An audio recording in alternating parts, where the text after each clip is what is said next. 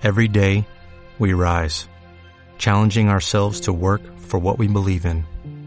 At U.S. Border Patrol, protecting our borders is more than a job, it's a calling. Agents answer the call, working together to keep our country and communities safe. If you're ready for a new mission, join U.S. Border Patrol and go beyond. Learn more at cbp.gov/careers. Bienvenidos a Paranormal, un podcast de nerditud dedicado a lo que nos da miedo y a lo que no nos deja dormir. Soy Antonio Somer y vamos a estar hablándoles de fenómenos paranormales, ovnis, críptidos, leyendas y muchas otras cosas más. Hola, mi nombre es Andrea Mejía y en el episodio de hoy les traemos relatos de avistamientos de ovnis en Guatemala y también vamos a estar hablando sobre la casa embrujada de Sonadi. Todo el material del que vamos a estar hablando en este episodio lo pueden encontrar en el Instagram de Nerditud. Ahí van a ver fotos y videos de todos estos sucesos. Pueden seguir a Andrea en Twitter como fun6a- y en Instagram la pueden encontrar como fun6andy y obviamente a Nerditud lo encuentran en todas las redes sociales como Nerditud. Disfruten de este episodio.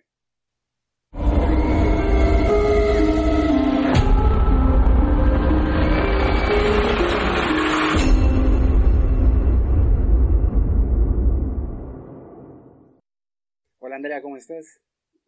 Bien, ¿tú qué tal? Bien, bien, bien. Aquí, mira, un poco emocionado por, por comenzar con este nuevo podcast eh, de, pues, al final de cuentas, de Nerditos, que se llama Paranormal.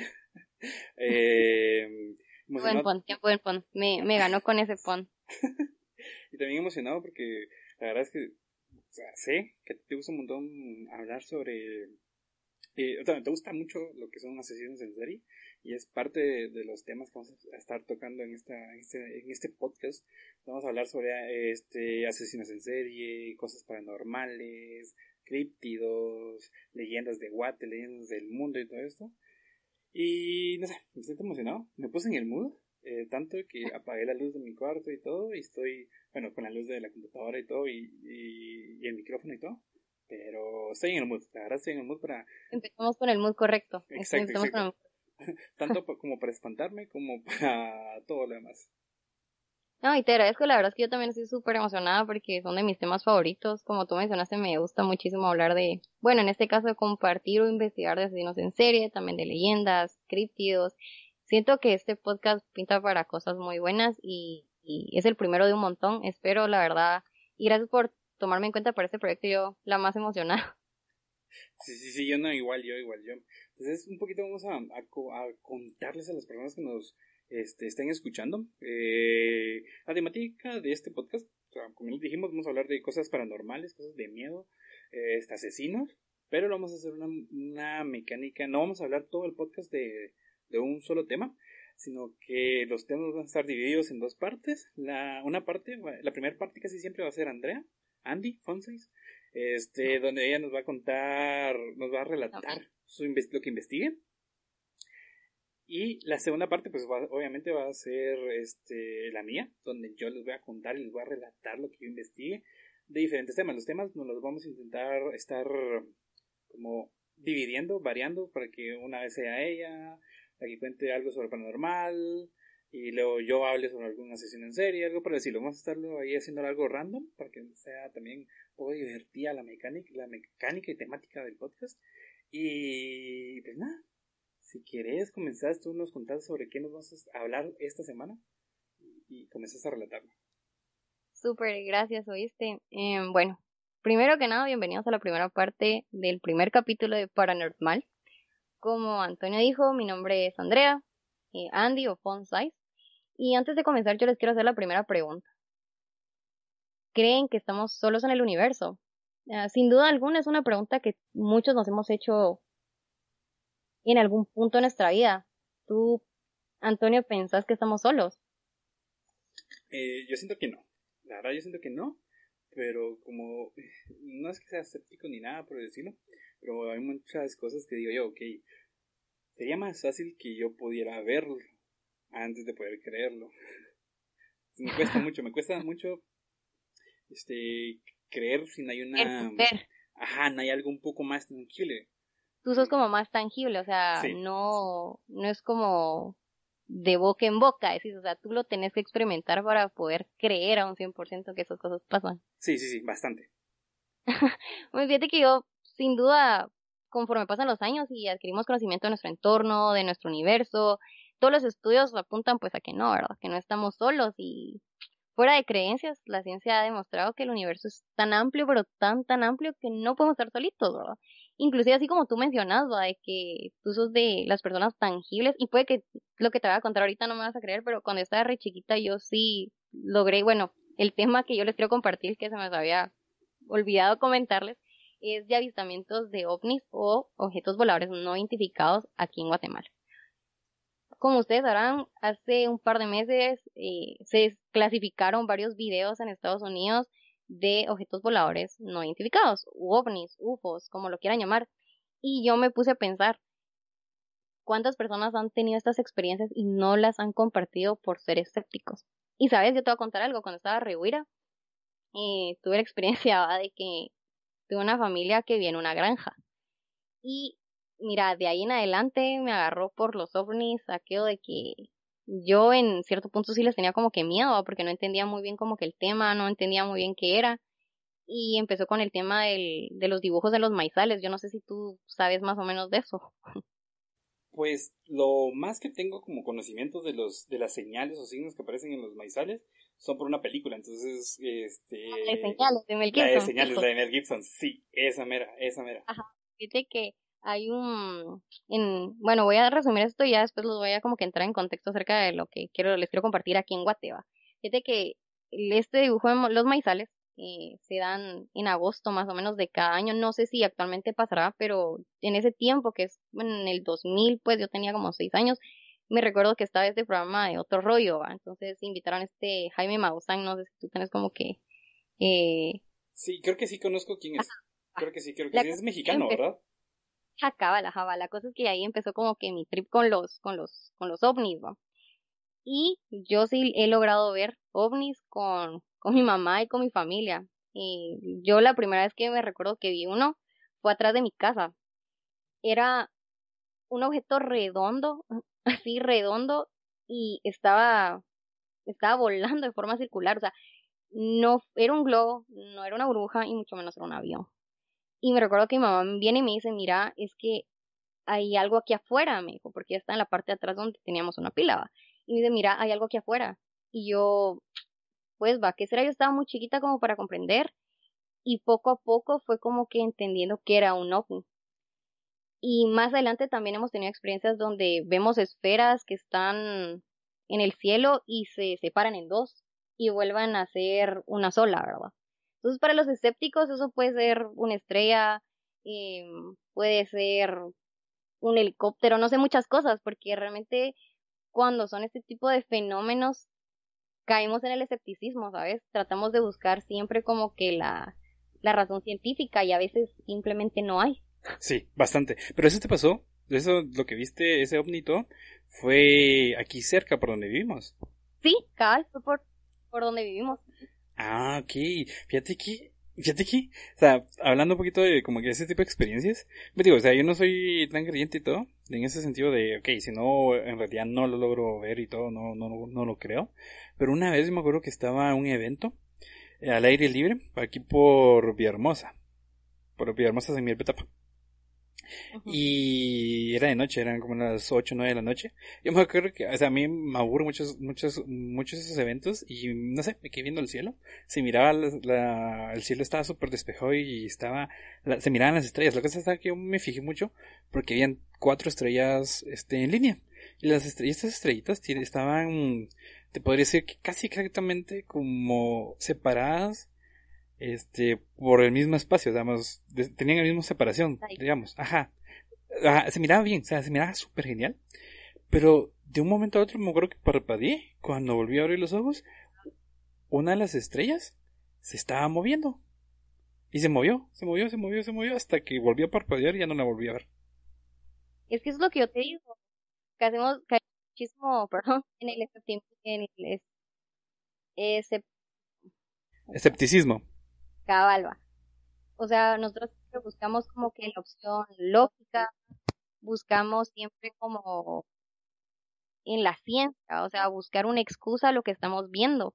Y puede ser que realmente estemos observando un fenómeno, en este caso, eh, de los ovnis, ¿verdad? Entonces, yo fíjate que me di la tarea, ¿va? que a lo largo de las décadas, porque son décadas, han habido registros aquí en Guate de objetos eh, voladores no identificados y han sido avistamientos y otro tipo de encuentros. El primero que yo logré investigar data de el año 1969. O sea, eso fue hace muchísimo tiempo, pues.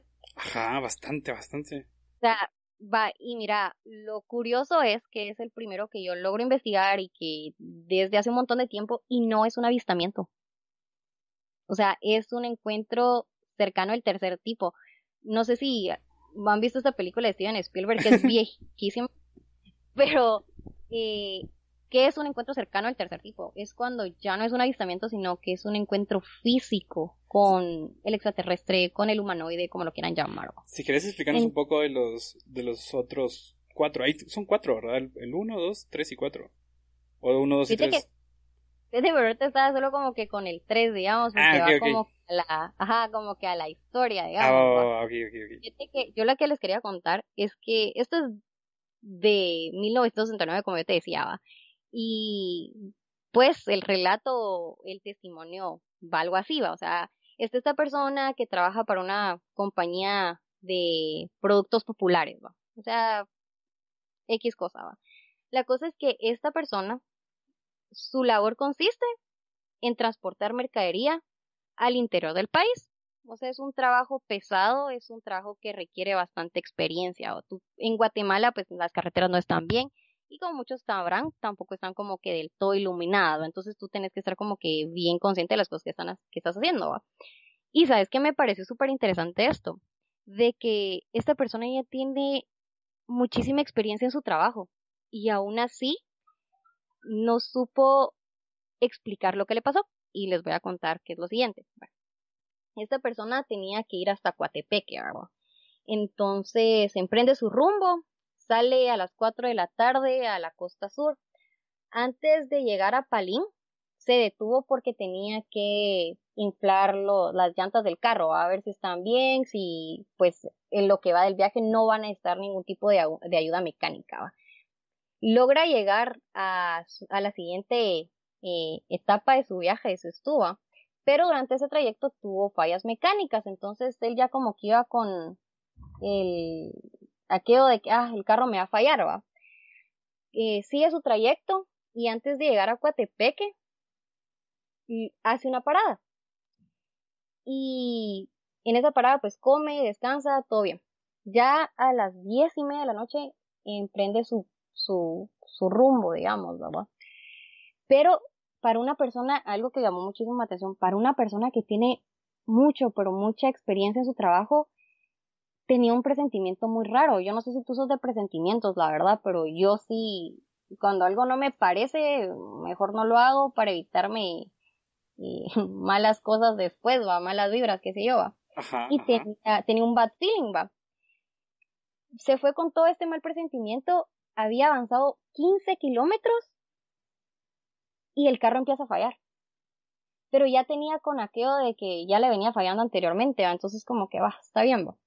Logra detener el coche porque el coche, el carro porque venía como que eh, fallándole, las luces se apagaban y él no lograba entender el por qué. Para en la carretera esperando que alguien le ayude pero antes de parar en la carretera, él empieza a sentir un olor a, azufre. Y ya sabes que cuando huele a azufre es porque algo malo va a pasar, ¿va? Ajá, ajá. La cosa es que empieza a sentir este olor a azufre y con la poca luz que hay de las luces del carro, porque eran intermitentes, porque se apagaba y no está funcionando, logra ver a un humanoide al final, a, unos, no al final de la carretera, pero a unos cuantos metros de la carretera, que zigzagueaba. Él sintió una presión en el pecho horrible, mira, o sea, él dice que sintió horrible, horrible, horrible ese, esos dos minutos, porque todo lo que te estoy contando duró dos minutos. Este humanoide se desapareció entre el monte. Mira, yo lo vi como una, como una, como un contacto del tercer tipo, como yo te digo. Pero mira, la verdad que para una persona que lleva tanto tiempo en carretera, esa persona ha de, haber, ha de haber visto muchas cosas, pues. O sea, demasiadas cosas.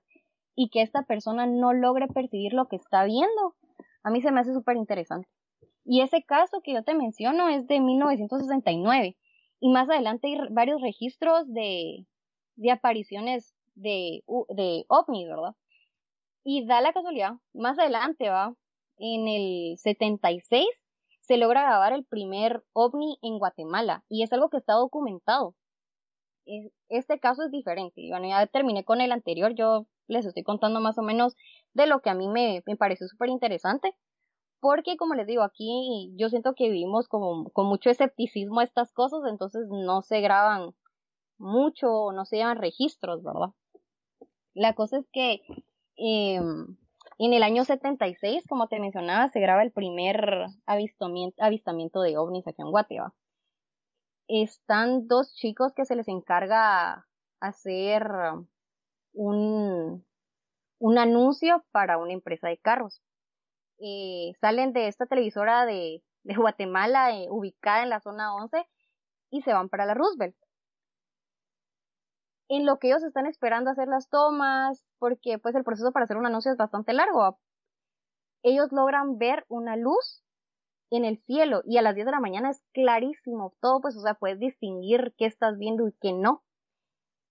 Ellos realmente les pare a estas personas les parece impresionante lo que están viendo porque es algo fuera de lo normal y estamos hablando de Guatemala 1976, pues o sea, es muchísimo tiempo y logran grabarlo. Lo interesante es lo que viene después de que logran grabar este avistamiento. Después de que eh, logran grabar este avistamiento, este, este tape, digamos, se vuelve una sensación en los medios televisivos de la época.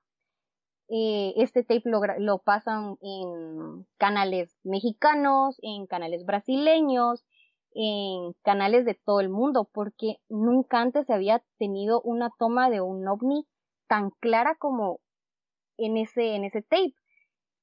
Después de esto, ya en, el en noviembre del 77, gracias a estas cosas, se crea un comité especial de la ONU y se le, se, lo que esta, este, esa asamblea busca es que se les dé reconocimiento a este tipo de fenómenos porque realmente es algo que está, algo que está grabado, es algo que no puedes desmentir. Y ahí es donde comienza todo este fenómeno de los ovnis.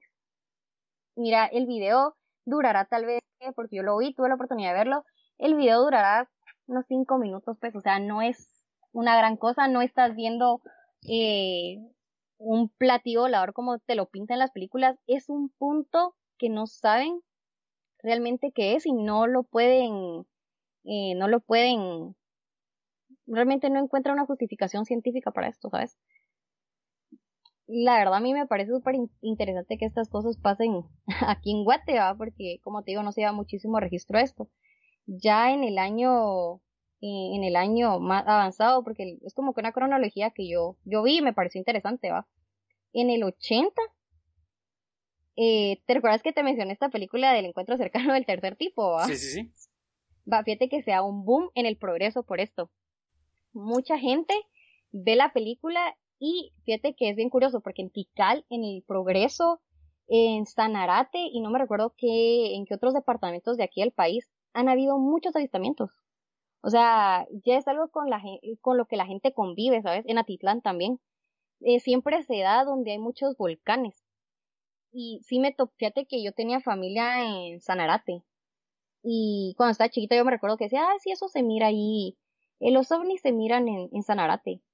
Mira, que a ciencia cierta, ¿qué estarán viendo ellos? Yo no sé, pues, pero eso era lo que ellos comentaban. La cosa es que por allá en 1980 surge este boom de los platillos voladores y casa con la fecha más o menos en la que eh, sale esta película de Steven Spielberg, porque fue como, esto fue, lo que te estoy contando fue a mediados de 1980, ¿va? Entonces se, surge este rumor de que en el progreso hay fenómenos, se este, ven luces, Y la gente, de hecho, la película de Spielberg salió en el 77. De hecho, la gente va al progreso con su familia, va al progreso con sus amigos a ver si logran ver o logran capturar un avistamiento ¿Es en serio? Te lo juro, o sea, es como, mira, es, es tú ir a algún centro comercial, ¿va? Es, vayamos al progreso a ver ovnis, ¿va? lo pronto, o sea, se dio un boom así eh, impresionante de gente que iba al progreso a eso. O sea, literal iba a, ver qué, qué, qué, observaban o qué lograban ver.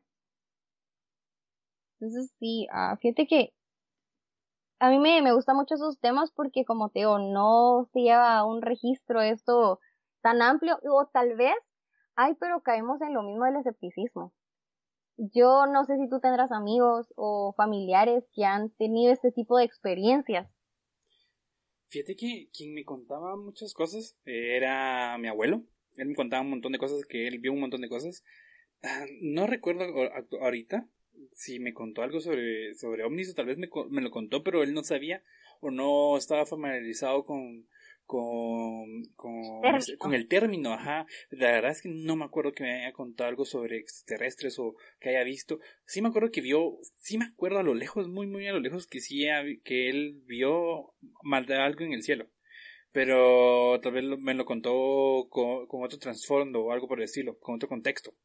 Pero, este, yo sí estoy bastante familiarizado con el tema de ovnis, porque me gusta también, me gusta bastante pero nunca me había puesto a pensar o a investigar si aquí en Guatemala, Guatemala han habido estos tipos de sucesos.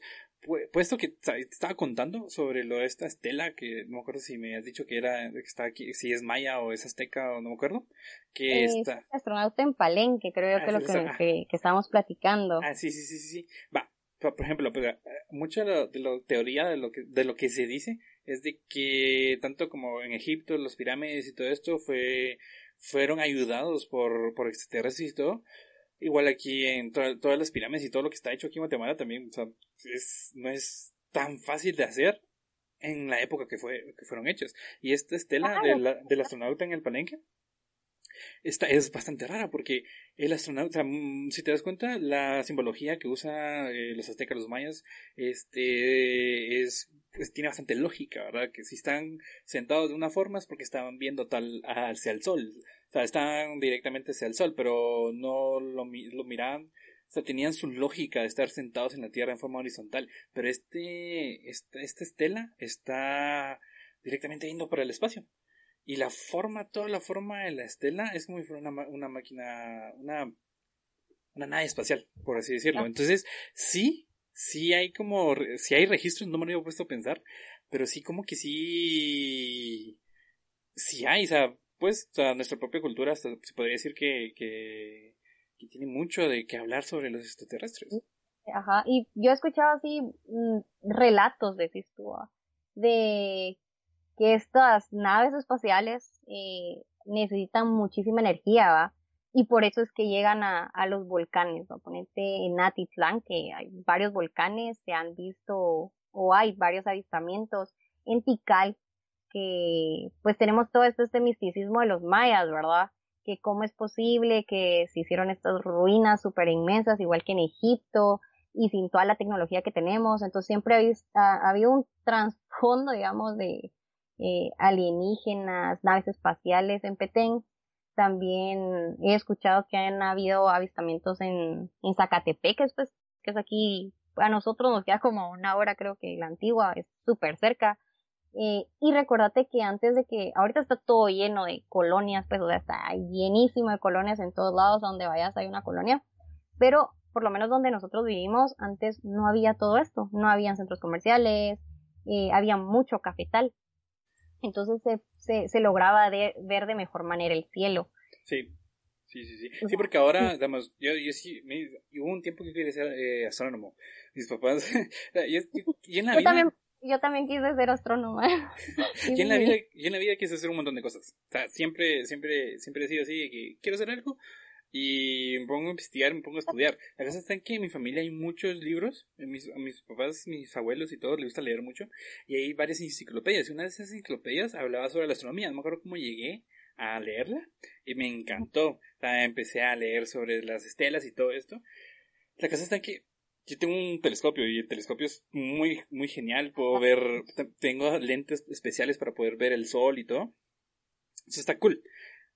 Y, o sea, me llama mucho la atención eso de que, o sea, ¿cómo es que vivimos en un espacio, en, la Tierra? Hay no tantos, tantos, tantos planetas, tantas galaxias y todo, y no haya nadie más. Es que eso es lo que yo te digo, y es, eh, cabal es a lo que yo quiero regresar con la pregunta que yo les hice al inicio, o sea, ¿realmente estamos solos? La verdad es que cuesta creer bastante que estamos solos, pero como te digo, o sea, yo no es que sea escéptico en su totalidad, pero mm, sí, sí soy de las personas que les cuesta creer hasta no haber visto algo como tal tangible, algo, no tangible como tal, o sea, algo que yo pueda haber visto y digo, ok, ya creo en eso. Y que lo que viste, ¿es esto? Ajá, que, ajá, exacto, exacto, que, que puede decir, ok, esto pasó en realidad. Es que realmente cuesta, es, es bien, bien complicado, porque, como te decía antes, siempre buscamos la, la respuesta lógica. Y yo las cosas que miraba de Wira, eh, lo justificaba así como, ay, de plano como un avión, cosas así, va. Pero conforme va avanzando la tecnología, el tiempo, eh, desarrollo, mira, se me hace muy difícil creer que estamos solos, de verdad. Eh, y te estoy diciendo que son cosas que ahora sí podemos ver, decís tú, ¿verdad? Y hay muchísimos registros lo que yo te decía al inicio, ¿va? de que hace un par de meses de, desclasificaron videos de ovnis, ¿va? entonces como fijo es una prueba de que no estamos solitos. Sí, mira pues, este, yo vi esos, esos videos y todo, y al final que la palabra ovni como tal son objetos voladores no identificados. Pero sí, la verdad ah. es que uno de los videos que vi me pareció muy, muy, muy particular, porque es una, como, no una pistola, sino que es una, es una manchita, es una manchita como entre rectangular, que en, un momento del video como que explotara y se volviera un montón de, de cositas, como que fueran más naves. Va, algo así fue como lo que, ¿ves? O sea, no como que ha explotado, pero yo no sé si muchos conocerán nuestro, nuestras tierras, pero después de la petapa hay un pedacito que se llama Ciudad Real, sitio ubicado. Sí, sí, sí, fijo hace, hace un montón ¿no? de tiempo yo te diciendo que tal vez tendría unos siete años, ¿vas? Lo que yo te decía antes, o sí, alrededor de siete, ocho años, ¿no?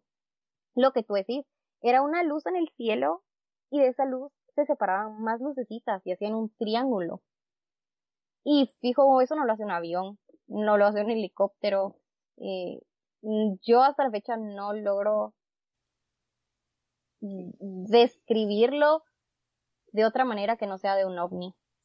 Sí, pues, o sea, no hay, no hay naves actuales que puedan hacer esa, ese patrón de movimiento y dividirse como se dividió y hacer lo que hizo.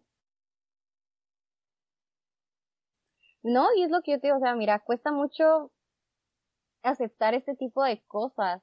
Y después van a decir que yo estoy loca, pero eh, son cosas que poco a poco pues se van a dar, va, y que se vienen dando desde hace mucho tiempo. Claro que hay ciertas excepciones como en cualquier otra cosa, en cualquier otros casos que a veces sí no pueden ser reales. O sea, eso con cualquier programa de computadora, lo que sea, CDI, lo, lo que querrás, se puede imitar.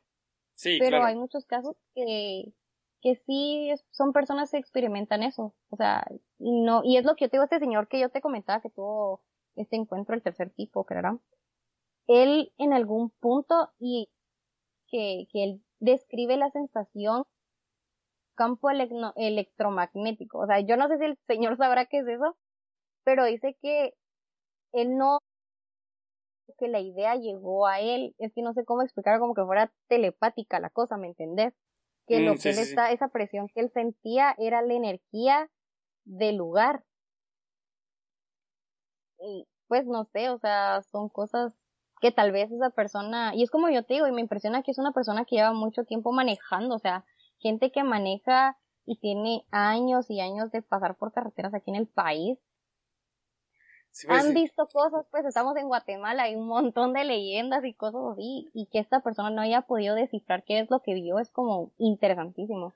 Sí, pues eh, en las carreteras de Guatemala se dice que se han visto un montón de cosas y no me parece nada extraño que pues, se haya logrado ver un extraterrestre o, una criatura este no conocida, ¿verdad? Ajá, ajá, exacto, exacto, exacto. La verdad es que es muy interesante, la verdad. Muy, mucho, mucho, y me, me gustó un montón ah. que hablaras de casos de aquí, Guate. No, y sabes, hay uno que yo siento que es mi preferido, decís tú, y que son cosas que pues investigué, digamos, y yo te lo comentaba antes, yo había visto un video y hoy por hoy yo ya no lo logro encontrar en ningún lado. Y yo recuerdo tal cual de que era mm, una, una entrevista a una persona, pero hace mucho tiempo aquí en Guate había, había una aerolínea, ¿verdad? Y se registró que a, uno, a, un vuelo de esta aerolínea lo estaba haciendo un, un ovni. Eh, la tripulación y el capitán, pues ellos son los responsables de todas las vías que están dentro del, avión, decidieron no darles información a los pasajeros para mantener la calma. Este, este vuelo, según lo que yo leí, eh, viajaba de Guatemala a Los Ángeles.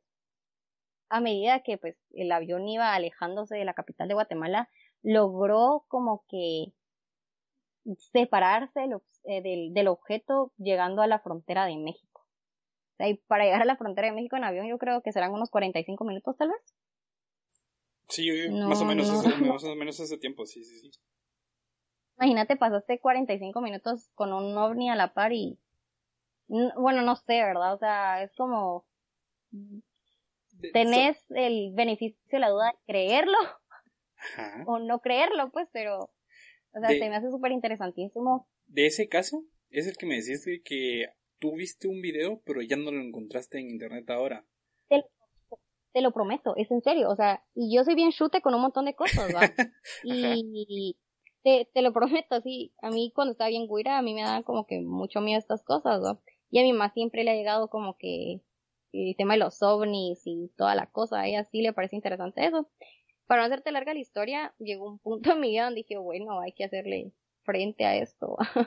y me empecé a investigar de cosas que pasaban en Guate o cosas así, no sé. Ah, encontré un artículo y de ahí es donde te empezás a, a ver videos y artículos y terminas viendo videos de coreanos o qué sé yo en YouTube. ¿va? La cosa es que me logré meter a, a esa, esa parte de YouTube de Sistúa y yo vi esa entrevista. Es que yo estoy segura, o sea, no fue un efecto Mandela o algo así, yo estoy segura que yo vi el, esta entrevista al señor y el señor dice, no, es que sí, se registró de que este vuelo de, esta aerolínea eh, tenía al lado o cerca de, de, de la unidad, o como lo querrás llamar, un objeto que no era parte de, pues, de las aerolíneas guatemaltecas o helicópteros, avionetas o lo que sea que tuviéramos nosotros registrados, pues, eh, en controles, el aeropuerto como tal, o sea, ellos nunca lograron eh, explicar lo que pasó. y solo logré... Ajá. O sea, lo que te decía, que solo logré como que encontrar así como que un poquito de lo que yo leí y pues vi la entrevista, pero hasta la fecha, te soy honesta, ya no volví a encontrar nada de eso. Es, lo que te decía, de que es parte como que de, de teorías de conspiración y todo esto, de que hay muchas, muchas personas que dicen haber visto un ovni, que lo han captado en video y todo, que lo suben a internet y todo, y que de un momento a otro desaparece. Desaparece el metraje, desaparece el video, tanto de internet, de cualquier lado de internet, como de sus dispositivos celulares, este, donde lo hayan, lo hayan grabado. Entonces, sí creo que sí existió ese video, que sí lo viste, que no es un efecto Mandela como tal, pero que, que, ya no está, que ya no está ese video. O sea, estoy seguro que ese video sí existió y ya, ya no se encuentra en internet. No, sí es bien curioso. Es bien, bien curioso. Y por mi parte, bueno, eso es todo lo que yo les quería contar. No sé si me extendí un montón, pero pues no sé si alguno tiene alguna experiencia de este tipo, si ha experimentado algún avistamiento, que nos lo compartan, ¿va? Porque es súper interesante saber estas cosas. ¿Sabes qué? O, que crean que hayan visto. Ajá, ¿sabes qué? Se, se, hace bastante como cool, o sea, que, que hagan. Es de que tengo habilitado un correo que se llama nerditud.gmail.com tal vez si quieren, si las personas quieren que nos escuchan y que si quieren que, no sé, narremos alguna historia que ellos hayan tenido algo y, y en fin, que si quieren escribirnos, si quieren contarnos este, sobre sus experiencias, si quieren que aparezcan, no sé, en, el podcast, que nos escriban a arroba, o sea, a nerditos, arroba gmail.com y pues vamos a estar leyendo lo que nos, que nos, los que nos manden acerca de los temas. Viviendo en el país en el que vivimos, hay un montón de historias, eh, leyendas, eh, historias que les contaron los abuelitos eh, experiencias propias. Entonces sería como que cool que, que nos lleguen a escribir a, a, a con cosas que quieran que nosotros compartamos. De verdad que para nosotros es un gusto. Sí, sí, cosas de fantasmas, este, no sé, la llorona, chupacabras, este, leyendas de Guadate como tal, no sé, avistamientos de ovnis, todo lo que quieran, que, este tipo de cosas paranormales, ajá, exacto, este, escríbanos y nosotros lo vamos a estar leyendo. Ah, bueno, yo creo que ahora viene mi parte. Este. Bueno, me tengo que poner más en el mood. Porque yo les vengo a hablar en esta ocasión sobre una casa embrujada. Así es. No sé, no, no sé, a, ti nunca te han asustado, nunca, nunca te han asustado para oh. mm, fíjate que no. o sea, o, o tal vez ahí soy escéptica yo. Ah, ¿En serio? Bueno, pues, yo no soy tan escéptico. Sí soy, pero no soy, no sé. Porque sí, yo, a mí sí me han asustado durante, durante años, pero nunca he visto nada. La única vez que medio vi algo, tenía como 40 de fiebre. Entonces no estoy seguro. Pero, en fin, o sea, no. la pero si nos contás así tus historias y ah, en otro capítulo. Sí, sí, sí, pero sí, porque esta, en esta ocasión no les vengo a hablar sobre mm, fantasmas como tal, sino que les vengo a hablar de un, de un inmueble, de, de una casa. Y pues como estamos comenzando, pues vamos a hablar de una casa embrujada en Guatemala. Este, es sobre la casa. Ah, esta casa se hizo notar mucho en el 2012 porque fue la locación de una película de terror llamada El exorcismo documentado. No sé si la viste.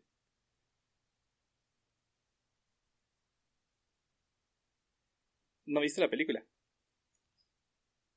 Fíjate que no la vi porque aquí donde me miras hablando de estas cosas soy mera miedosa. Entonces, en ese tiempo yo estaba en el colegio y hubieron como un montón de rumores y de que la gente salía vomitando y que salía llorando y que hasta en camillas lo sacaban de los cines. Entonces yo como Nel y la pasaron una vez en el cable, pero igual me dio miedo, pero sí ubico la casa, sí como que vi ciertas cosas en varios programas de que se manifestaron en esa casa, entonces estoy como que ubicada, decís tú, pero en sí la película hoy por hoy no la he visto. Ah, ok, ok, perfecto. Ah, al final de cuentas las películas tienden a exagerar un montón muchas cosas, entonces, aunque dicen que están basadas en muchos hechos reales y todo, pero tienden a exagerar es lo, eso es lo real, exageran demasiado. Pues, eh, bueno, siguiendo hablando sobre la casa, esta casa está ubicada en la tercera avenida de la zona 10 de la ciudad de Guatemala y hay muchos mitos que giran alrededor de ella. Este, no se sabe mucho de esta casa, ni de su origen, ni de las personas que la habitaron, ni de sus dueños. Este, no se sabe nada, nada, nada de esta casa, este, como bien mueble como tal. Actualmente la casa está ubicada este, en el centro, más o menos, de, de este terreno. Y lo, este terreno lo utilizan como parqueo público para las personas que van a, de fiestas o novias. Según. Fíjate que sí, eso sí está como donado y yo de que lo usan de parqueo. Sí, sí, sí. Yo, yo, yo, yo, fui a esa casa, he ido dos veces. Una, este, queriendo entrar a la casa y no me dejaron. Y otra, que lo usamos de parqueo. Pero sí se siente, o sea, lo que tú me decías, se siente esa vibra. La verdad, sí se siente, o sea, esa, no sé, no sé cómo definirlo porque cuando a mí me, algo me da miedo o siento algo feo, me da como aquel vacío en el estómago, como la misma sensación de cuando tu mamá iba a traer las, las notas del colegio y, sabías que ibas a perder algo. Esa sensación en el estómago. Eso, Llegabas a la casa y te tocaba. Y te tocaba, sí, sí, sí, sí. Esa sensación en el estómago era lo que yo, lo que yo siento más o menos cuando, cuando o me están asustando o me van a espantar o, va a pasar algo, digamos. Esa sensación es la que yo sentí esas dos veces que fui al parqueo. Nunca pude entrar a la casa. Ah, me gustaría entrar, la verdad, pero no sé. No, sé. Fíjate que sí, sí me animo, pero yo creo mucho en esto de si tú empiezas a buscar algo, algo vas a encontrar. Ajá, entonces. Fíjate que yo, yo por eso esas cosas no las hago, ¿sabes? Por ese, por ese mismo temor. Porque el que busca encuentra, dicen por ahí. Sí, sí, sí, sí, sí. Yo le creo mucho a mi abuelita. Pero sí, o sea, sí me gustaría, o sea, si llega a dar la oportunidad, pues entro y si me da mucho miedo, pues me salgo en las mismas, pues, y hasta ahí. Eso sí, o sea, yo hasta ahí, o solo, no sé, meterme en un cementerio o algo de este tipo de cosas también, pero no como jugar Ouija, muchas otras cosas, muchas otras personas que les gusta esto, hacen, yo sí no, hay, hay un límite, eh, y ya. pero va, siguiendo. No, pero, ah, ajá, que eso te iba a decir yo, que que llegaste a esa casa y sentiste ya el feeling así pesado, o sea, es una vibra de algo feo. Ajá, pero también puede ser de que yo este me haya sugestionado, porque sabiendo que, que es esa casa y lo que se dice esa casa, ya yo mismo me sugestiono, digo que algo va a pasar o algo así, no sé, también siento que está ese otro factor de, de tú mismo sugestionarte porque tu mente tiene mucho poder sobre tu cuerpo. Entonces, no sé, también puede ser eso, ese mismo factor, ¿va? de que yo ya sé que esta casa está embrujada, entonces va a estar embrujada sí o sí.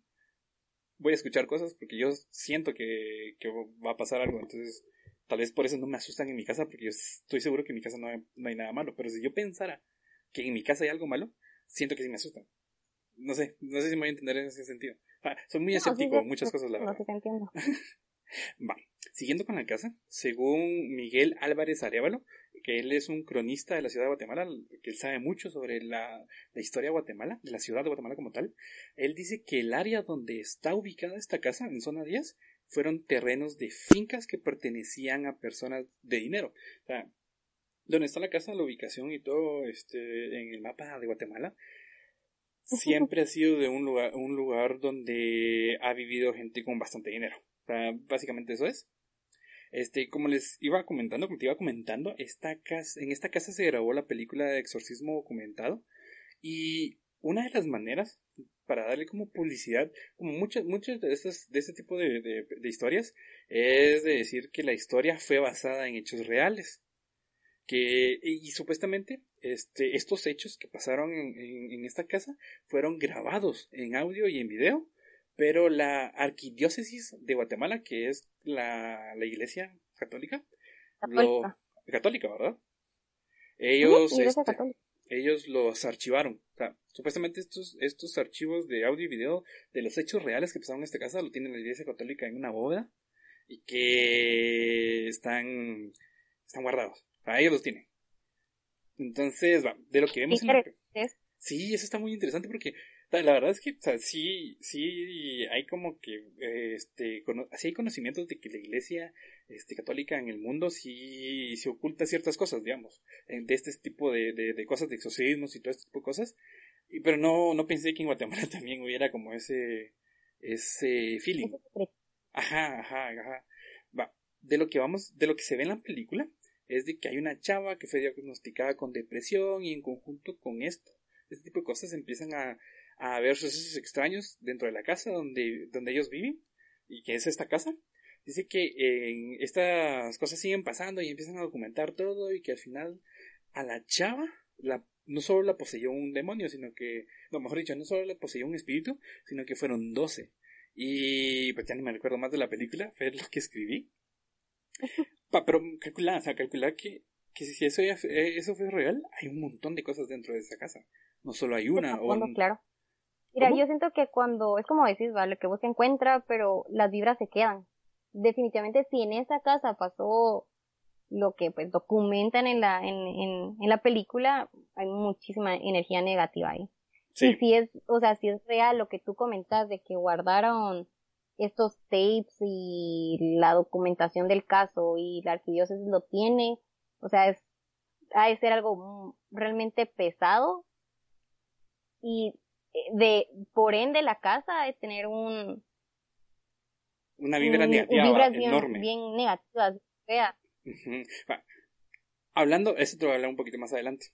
Este, bueno, eh, que todos estos sucesos que te acabo de contar de la, de, de la película, supuestamente están estos presuntos hechos reales eh, que la Iglesia Católica de Guatemala selló. Entonces, este, gracias a esta película, eh, esta casa empezó a tener mayor atención de expertos y de aficionados de lo paranormal. De estas personas que se van y se meten a la casa y empiezan a investigar y, y, y, empiezan a ver, intentar encontrar cosas. Además de que, gracias a esta película, este, empezaron a haber muchos rumores que el crew de la película sintieron y hubieron sucesos un tanto inexplicables cuando ellos grabaron. Según la actriz protagonista de esta película, dice que varios del equipo renunciaron porque no se sentían bien dentro de la casa. Este, ajá, imagínate, el, si no, si no mal recuerdo, eh, quien pone la, la piel así a gallina, porque me imagino. Es que, bueno, o sea, si, si en realidad pasaron estas cosas que ellos están contando, este, qué feo, qué feo estar trabajando y estar sintiendo este tipo de cosas. Pero y sabes, no me sorprendería que realmente estas cosas pasara, mm, por, pasaron, perdón, porque han habido otros fenómenos similares en distintas películas. Eh, Poltergeist es un ejemplo de, no sé si tú estás como que familiarizado con esto, Poltergeist es un ejemplo de ello, la, el team original del Exorcista también, o sea, definitivamente el que vos encuentras. Sí, sí, sí, sí, con lo del exorcista, sí me acuerdo que dicen que en, las, algunas proyecciones de las películas, creo que se quemó, se quemó un, cine y también muchas personas, este, empezaron a, a, sí, sí, muchas personas que fueron a ver la película, sí, empezaron a tener un montón de síntomas como de vómito y todo esto. Entonces sí, fue bastante fuerte la película cuando la proyectaron en su, Tal vez es donde que que gestionarte, porque cuando estás en, y se da muchas veces de cuando tú tienes mucho estrés o mucha ansiedad, uno de esos síntomas son las, es, es, es la náusea, pues. O sea, puede ser que también te sugestiones mucho a la hora de, ver esas películas, pero es en lo que caemos otra vez de creer o no creer o darle el beneficio de la duda a que estos fenómenos sí pasaron. Sí, sí, sí, sí, sí.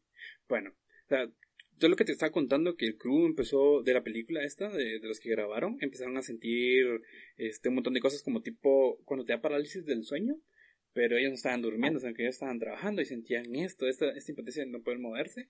También dicen que este, sentían esa sensación de vacío en el estómago que te comentaba antes.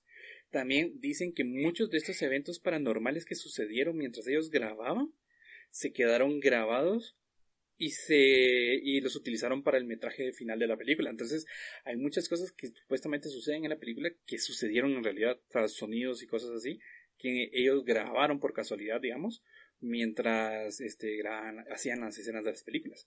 Entonces, eso también es como, ok, sí, lo que dice, es que ahí, ahí va un poco más, ahí va mucho mi escepticismo, porque si, ok, pusieron voces eh, de fondo y todo esto, y tal vez solo lo usaron para decir, para hacerle como buena publicidad a la película, porque le fue bastante bien a la ah. película. Y, y muchos países de afuera de Guatemala empezaron a hablar de la película. Entonces, tal vez por esto mismo, porque, no sé, es como darle un cierto tipo de misticismo a este tipo de películas. Pero, hay un... Puede ser, ¿verdad? Hay un canal en YouTube de aquí de guatemaltecos que se llama Guatespantos. No sé si lo has escuchado alguna vez. Sí, que yo creo que sí. En algún punto en esas, en esas noches de que ya no sabes ni qué hacer y te pones a buscar cosas en YouTube, yo estoy segura que sí he visto, eh, porque sí he visto canales guatemaltecos en YouTube de cosas de espantos. No los puedo nombrar ahorita porque no, no me recuerdo, pero creería que sí he visto de Guatespantos. Estos, estos chavos de Guatespantos son varios, es un equipo completo. Ellos son investigadores. Eh, ellos en su, tiempo en su tiempo realizaron una investigación dentro de la casa. Ellos no solo han investigado una vez, han hecho como tres incursiones dentro de la casa. Entonces, el equipo de Guatespantos relata que desde cuando ellos, la primera vez que fueron, ellos relatan que desde que entraron se siente una energía como si algo mal, algo malo habitara dentro de la casa. Eh, se siente, se siente como que si te observaran todo el tiempo. Durante el tiempo, durante el tiempo que ellos estuvieron filmando, eh, los de Guatespantos, este, dicen que pasada la medianoche encontraron unas huellas como de garras, como de una mano con garras, que ellos aseguran no estaba cuando ellos eh, llegaron al principio. Entonces, y hay una foto, o sea, donde se ve la, la mano, o sea, se ve bien, bien la mano, como que tuviera unas garras extra, o que tuviera las, las uñas más largas, digamos. Pero sí se, sí se ve, sí se ve. Y según lo que ellos dicen es de que cuando ellos llegaron no había nada, y pasó la medianoche y estaba la mano con la garra. Fíjate. Estos chavos de Guatespantos, eh, Madre. Motivo, han ido tres veces a la casa. Han ido tres veces en esos, en, a la casa y que una de esas captaron psicofonías. Este, las psicofonías científicamente este, son fenómenos de voz electrónica que son de origen, perdón, electrónico, que son, que quedan grabados. En el mundo de lo paranormal son estos registros casi inaudibles, pero que una vez quedan grabados se pueden llegar a interpretar como voces. Muchas veces este, estas voces son, como te, como te explicaba, son como fueran electrónicos y todo, que a la hora de como que darle ciertas nivelaciones, ecualizaciones, se puede llegar a escuchar voces de personas. Ajá, ajá. Entonces, estos chavos lograron captar las risas y además vieron una figura dentro de la casa. Y todo esto está, está captado en, los videos que ellos han hecho durante estas tres veces que han ido. Y los, estuve viendo. Y son bien largos, son como de una hora, dos horas cada video, pero son, son buenos, o sea, sí hay, hay una parte donde ellos están este, como que buscando frecuencias de, de audio. Y de la nada, ya después de que mezclan bien el audio, se escucha unas risas. Y una voz de una mujer. Eh, durante la película, también algo que se me había olvidado decirte es que para la película se escucharon voces de niños y en uno de los videos de Guatespantos, ya te había dicho, se escucharon unas risas y de una mujer.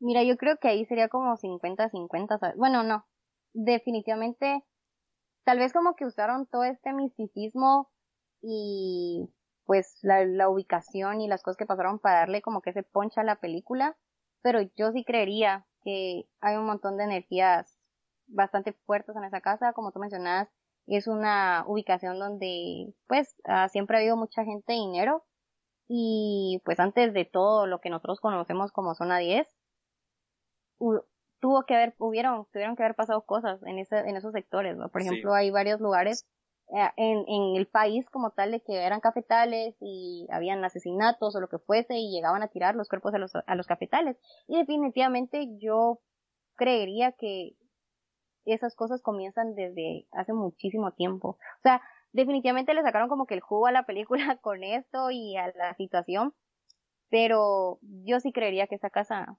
es una casa que tiene, ¿Tiene algo más? o energías negativas. Sí, va, siguiendo con, con lo, que te, lo que investigué, estos chavos de Espantos cuentan que creen que sí hay algo malo en, en esa casa, que lo que tú decías. Eh, a, todo, a todos cuando fueron a grabar a todos los del equipo, les dolió la cabeza al finalizar la grabación. Otra cosa, ellos dicen que, que, creen que hay algo malo como tal, porque muchas veces hay espantos o hay espíritus que tienen a ver porque son familiares tuyos, digamos, pero ellos en sí recalcan que es algo malo porque este, ellos empezaron, de, empezaron a, a pelear entre ellos, o sea, sin saber por qué. Y además, a uno de los del equipo lo estaban ahorcando. No te creo. Ajá, ajá, es lo que ellos, es lo que ellos cuentan.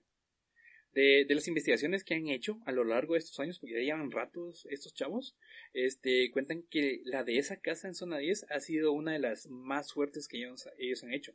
Y ellos dicen, cuentan que son tres. Ellos han hecho otras, otras investigaciones, pero de todas las investigaciones, esta casa, la del Paraninfo y otra cosa en zona 5, si no estoy mal, han sido las, las investigaciones más fuertes que ellos han, han sentido. Muchas cosas, han experimentado muchas cosas.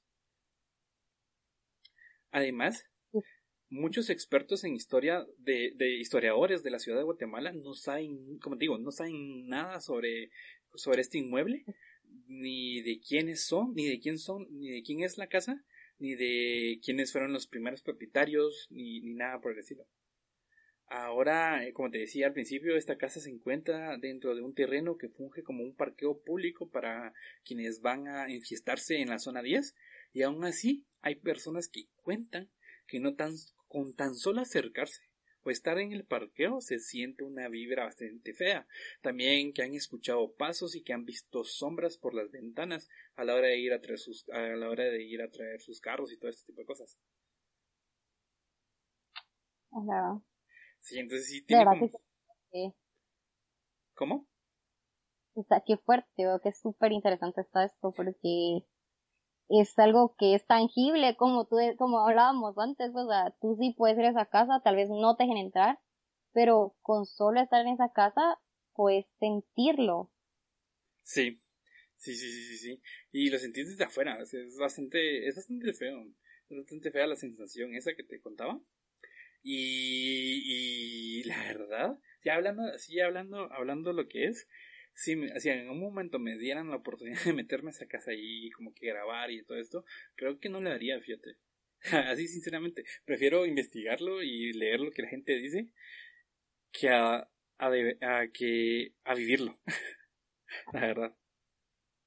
No, fijo, a mí también si me preguntas, yo mm, preferiría investigarlo con, con personas que ya lo vivieron, pero yo no me animaría. Sí, sí, sí, Fijo, yo tampoco. No sé, es, que ahí al final de cuentas, es, digo, sí, sí, sí, yo me animo y todo, pero yo creo que ya en el último momento diría, ¿sabes qué? Mejor no va. Pero ¿sabes qué es lo curioso? Que, o sea, ahorita se está utilizando la, bueno, el, el terreno que tiene la casa como parqueo y más de alguno que, que, que nos escuche ha parqueado su carro en esa casa y algo ha de haber sentido. Así tú me dijiste que ya, bueno, estabas contando, no sé, que eh, ya tuviste la oportunidad de parquear tu carro ahí, ¿va? Y que sí sentiste como que ese ambiente feo. Sí, sí, sí, sí. Y, sí, no, no es nada bonito, la verdad. Y, pero sí me gustaría, sabemos, estoy, yo, yo, estoy seguro que hay un montón de gente porque yo me acuerdo que antes también hacían como tours por esa casa de esos tours que hacen como para Halloween, para octubre, dicen, sí, te cobramos 200 pesos y tenemos un recorrido.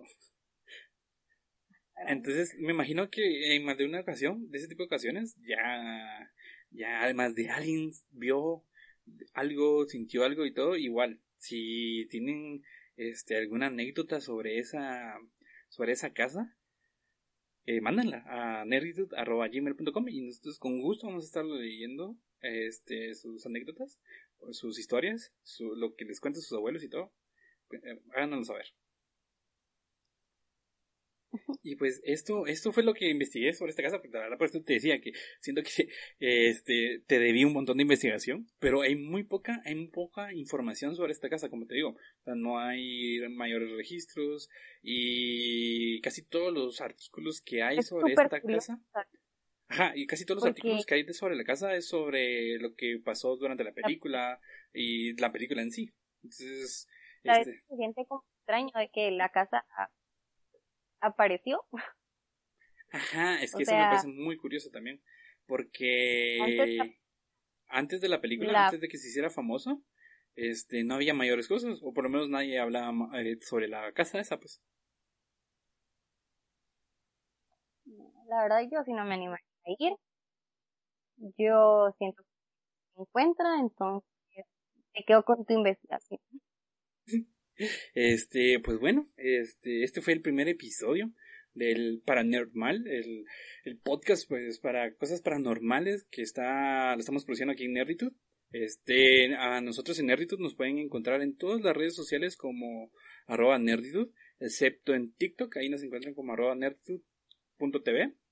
Eh, y pues nada, ¿dónde te, ¿dónde te podemos encontrar? ¿Dónde te podemos seguir a ti, Andrea? Eh, pues, la red social donde, bueno, la red social que utilizo es Twitter, estoy con bajo o también en Instagram estoy como size Andy, eh, por si me quieren escribir ahí o me quieren contar alguna su historia, yo la más encantada de estarlos escuchando o de estarlos leyendo en ese caso. Claro, claro, claro. Y otra cosa es de que todo lo que hablamos en, este episodio lo voy a estar subiendo, por ejemplo, videos, fotografías y todo de lo que estuvimos hablando. Voy a intentar como que hacer un recap y subirlo a Instagram. Entonces, cuando estén escuchando este episodio, creo que esto lo habíamos dicho al principio, este, pueden verlo en Instagram y ahí va a estar todo el material didáctico, audiovisual y todo lo que quieran ver. Y les agradecemos muchísimo por estar escuchando nuestro primer capítulo. La verdad que fue algo que lo hicimos con mucho esfuerzo y esperamos les guste un montón. Sí, sí, sí, sí. Entonces, nos escuchamos la próxima. Bye.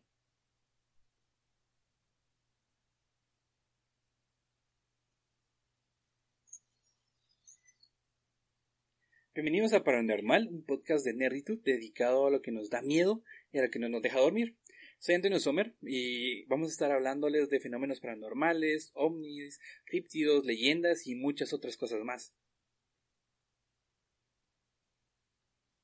Hola, mi nombre es Andrea Mejía y en el episodio de hoy les traemos relatos de avistamientos de ovnis en Guatemala y también información. Vamos, ah, ya me confundí, Antonio. No, hombre, dale, repetir otra vez, no te preocupes. Ah, va. Ah, otra vez. Eh, Mi nombre es Andrea Mejía y en el episodio de hoy les traemos relatos de avistamientos de ovnis en Guatemala y también vamos a hablar sobre la famosa casa embrujada de la zona 10. Todo el material del que estamos hablando, del que vamos a hablar en este episodio, lo pueden encontrar en el Instagram de Nerditude. Ahí van a ver fotos y videos de estos sucesos. También pueden seguir a Andrea en Twitter como Fun6A guion bajo y en Instagram la pueden encontrar como Fun6Andy y a Nerditude la encuentran en todas las redes sociales como Nerditude. Disfruten de este episodio.